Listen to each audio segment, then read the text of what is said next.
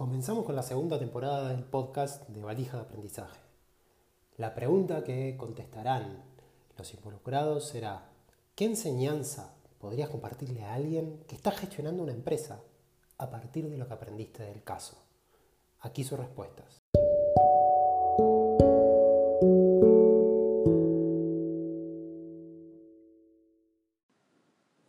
En mi opinión, es clave para una empresa que el gerente pueda adaptarse al entorno tan cambiante e incierto en el cual vivimos, ya que con el paso del tiempo los mercados han vuelto cada vez más complejos e impredecibles. Muchas veces uno puede pensar que la empresa está funcionando bien o quizás simplemente se quiere convencer de eso, cuando en realidad los números muestran totalmente lo contrario. Y creo yo que es en ese momento en el que hay que parar un poco y ponerse a pensar si se quiere seguir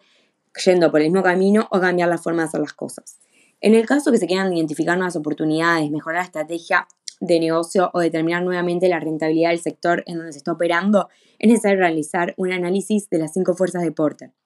que incluyen rivalidad competitiva, por de negociación con los proveedores, con los clientes, existencia de nuevas barreras de entrada y amenaza de los productos sustitutos. Este análisis le va a permitir al gerente tomar decisiones con respecto al futuro de la organización y es fundamental que el gerente tenga una mirada crítica que le permita establecer distintas alternativas para mejorar y seguir creciendo. Una enseñanza que me llevé del caso con Cancil es que toda empresa que está evaluando si entra a una industria o está empezando a gestionar una empresa debería realizar un análisis de Porter porque considero que es algo muy fácil de visualizar, cualquier persona lo puede entender, no lleva tanto tiempo a hacer y además es como que sea quien sea la persona que lo esté leyendo, lo puede entender. Y además, luego de eso, tienen que tomar clases en el asunto si, por ejemplo, la industria está perdiendo, si están gestionando una empresa que está teniendo márgenes bajos, no puede estar la opción, la alternativa de no hacer nada, porque por más de que una persona piense que las cosas están yendo mal por la economía o que no dependen de uno, igual siempre hay que hacer algo porque por algo está, te está yendo como te está yendo. Entonces considero que una vez hecho el análisis de Porter, no debería estar la opción, la alternativa de no hacer nada como nosotros lo tuvimos en cuenta, pero sé que hay empresas que lo hacen igual más allá de... Bueno, yo creo que como una enseñanza, eh, creo que es importante no solo a la hora de evaluar una empresa o ver o ver cómo estamos posicionados o dónde estamos parados. Creo que no, no solo alcanza con ver para adentro, sino que es necesario ver para afuera. Y con esto me refiero, por ejemplo, a hacer lo que dice el análisis de las cinco fuerzas de Porter, donde se estudian las barreras de entrada de nuevos competidores, posibles productos sustitutos y se analiza la competencia. Creo que eso es tan importante como eh, mirar hacia adentro, porque creo que las organizaciones a veces cuando tienen que ver dónde están parados, solo miran hacia adentro y con eso me refiero a ratios, costos, eh, niveles de, venta, márgenes que se manejan. Y creo que no alcanza solo con eso, sino que es necesario para tener un panorama completo analizar los factores externos a la empresa. Bueno, la enseñanza que puedo compartirle a alguien que está gestionando una empresa a partir de lo que aprendí en el caso es que a la hora de elegir una estrategia, es decir, cuál es el paso siguiente que se va a tomar,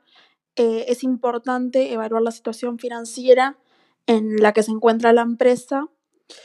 eh, así como analizar diferentes ratios, ver en qué condiciones está, también cómo puede beneficiarle este cambio. Eh, también es importante comparar las, las diferentes alternativas con las que cuenta y a partir de esto se puede llegar a ver que no es necesario elegir solo una opción, sino que se pueden llevar, llevar a cabo ambas. Eh, se tiene que analizar bien la situación, es decir, lo que sea más conveniente y brinde beneficios a largo plazo también. Hola, respecto a, la enseñanza que podría compartir para alguien que gestiona una empresa, eh, creo que lo más importante es pararse y realmente entender qué es lo que aporta qué es lo que aporta valor del negocio. Muchas veces creemos que el valor dado de una empresa eh, viene por, alguna vertical o, por algún core de negocio y no estamos dando cuenta que el, valor este, puede venir por otro lado. Eh, particularmente en este caso, creo que identificar que era un negocio de poco margen y gran volumen, nos hizo dar cuenta que era importante crecer en volumen y por lo tanto este, la crecer en superficies eh, iba a hacer que generáramos eh, más ganancia. Así que lo importante es precisamente eso, entender realmente qué es lo que aporta valor de la empresa o negocio que estoy teniendo en cuenta.